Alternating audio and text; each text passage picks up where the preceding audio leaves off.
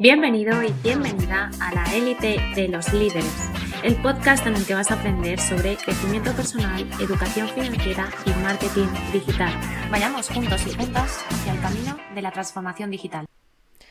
Para impulsar tu estrategia financiera, lo primero que tienes que tener bien desarrollado es el presupuesto que tu economía va a tener en los próximos 12 meses. Y cuando hablo de 12 meses, no me refiero a un año natural, sino a los siguientes 12 meses que va a vivir tu economía. Hoy martes 23 de marzo te doy la bienvenida a este podcast de la élite de los líderes en el que vamos a hablar sobre educación financiera, en concreto sobre cómo aprender un presupuesto financiero para tu economía. Lo realmente interesante del presupuesto es ser capaz de llevar una gestión de tus finanzas personales como si realmente fueses una empresa. Tus recursos, o mejor dicho, tus ingresos son limitados y debes gestionarlos adecuadamente para llegar a fin de mes y que esto no se convierta en una aventura de final incierto que te cause estrés, te cause ansiedad y no logre aportarte esa tranquilidad financiera.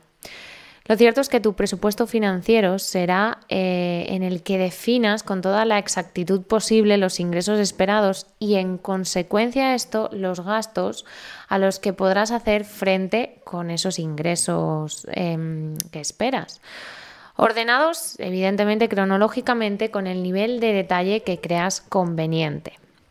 En efecto, imagínate que en un mes en concreto sabes que se te girará el recibo del seguro de, la vivienda, por ejemplo, de un importe de 600 euros. Es posible que el cómputo total del mes eh, te salga positivo y no vayas a tener problemas para afrontar ese gasto. Pero ahora imagínate que el recibo del seguro te entra el día 15 pero tu nómina, tus ingresos no llegan a tu cuenta hasta el día 25. Si no hubiera dinero suficiente ese día 15 para pagar los 600 euros del seguro, un presupuesto semanal te alertaría de esa situación, por lo tanto, te ayudaría a tomar decisiones más oportunas, más inteligentes dentro de, de, tu actividad financiera y económica. Por lo tanto, hacer un presupuesto semanal será especialmente conveniente en los casos en los que no dispongas de un colchón importante, un colchón financiero para afrontar sin problemas los gastos de cada mes, independientemente de cuando te entren esos ingresos, que puedas tirar de, ese colchón por un tiempo y luego volver a recuperarlo. Sí que es verdad que llevando un presupuesto semanal, a final de mes solo tendrás que comprobar que tus números se van cumpliendo y que vas por el camino correcto, es decir, el camino que planificaste al principio de esos 12 meses. Hacer el presupuesto personal es una tarea importante, por supuesto, pero mucho más importante es llevar un control y seguimiento del mismo a medida que vayas incurriendo en gastos, vayas, realizando más gastos y vaya pasando tu día a día. Así que de, nada sirve disponer de un presupuesto si a la hora de la verdad gastas sin tenerlo en cuenta. Es decir, mm, tomas las decisiones sin, sin, ver un poco lo que habías planificando, dándote igual lo que has hecho en tu presupuesto. Entonces no serviría de nada. Como la palabra, como la propia palabra indica, perdón, un presupuesto no es otra cosa que una serie de gastos e ingresos futuros que has presupuesto y que tienes en cuenta, ¿no? Por lo tanto, si tu suposición es errónea, debes de ser capaz de hacer esos ajustes necesarios para que tus finanzas personales eh, no se desvaríen, es decir, no tomen otro camino que no es el que tú habías planificado. Imagínate por ejemplo, que tu presupuesto mensual consideraba que en el mes de marzo te llegaría un recibo de gas por importe de 40 euros, ¿vale? Sin embargo, el último invierno, después de venir Filomena, eh, ha hecho más frío de lo esperado y al final esa factura de gas, en lugar de ser de 40 euros, ha subido a 90. Por lo tanto, deberás de ser consciente de ese sobrecoste cuanto antes mejor, porque esto te permitirá ajustar otras partidas del presupuesto para que el balance del mes en curso eh, siga, siga lo que tú habías presupuestado, ¿no? Lo que habías planificado. Por ejemplo, ese mes puedes decidir reducir esos 50 euros de diferencia que has gastado en el gas en la partida de gastos que tendrías destinado, pues yo que sé, excursiones, salidas, ocio. Otra de, las grandes ventajas que te aporta un presupuesto personal es reducir el temido gasto compulsivo. En mayor o menor medida, todos tenemos un consumidor, una consumidora compulsiva, compulsivo en nuestro interior, ¿vale? Mm, haz esta pregunta, ¿Quién, ¿quién no ha estado tentado o tentada de comprar ese nuevo modelo de tablet con una pantalla mucho más grande, con unas mejores prestaciones o ese precioso bolso que tan bien queda con ese vestido rojo que tienes en el armario?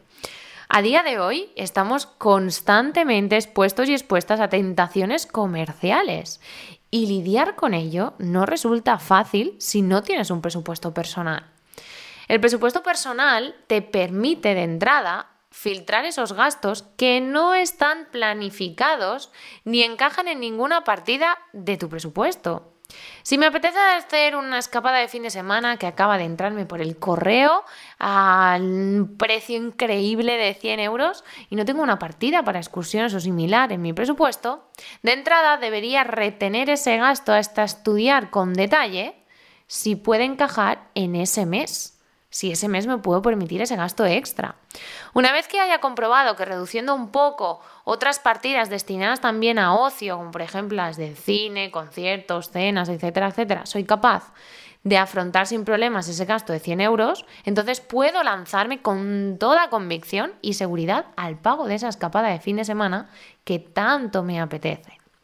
Incluso yo te recomiendo que dejes siempre una partida de caprichos en ese presupuesto, porque siempre aparece alguno que otro, siempre aparece algo que nos apetece. Y de esta manera también tendrás prefijados el coste de cada mes que puedes destinar a, esos gastos que aunque realmente no son necesarios, forman parte de tu realidad, de tu bienestar, de, de tu calidad de vida, ¿no? Así que si no tienes todavía tu presupuesto financiero, aunque estemos finalizando marzo, empieza a trazar ese, ese mm, nivel de gastos e ingresos que vas a vivir los próximos 12 meses y también dentro, dentro de él puedes empezar a planificar incluso la entrada de pasivos para que tus ingresos puedan, de ingresos pasivos para que puedan crecer. Eh, tus números y que puedas permitirte mayores, una mayor calidad de vida. Esto y más puedes aprenderlo en nuestra Academia de Líderes Hype Life Academy o si quieres conocer más tips y contenido interesante sobre el marketing digital, educación financiera, mercados financieros y crecimiento personal, síguenos en nuestro Instagram arroba Academy y también te espero en mis redes sociales arroba Nuria Cervera para compartir más contenido específico de marketing digital, educación financiera y emprendimiento. Espero que disfrutes de un feliz martes y que empieces a trabajar en tu presupuesto financiero para lograr aquellos objetivos que te planteas. Nos vemos por las redes y te mando un beso enorme.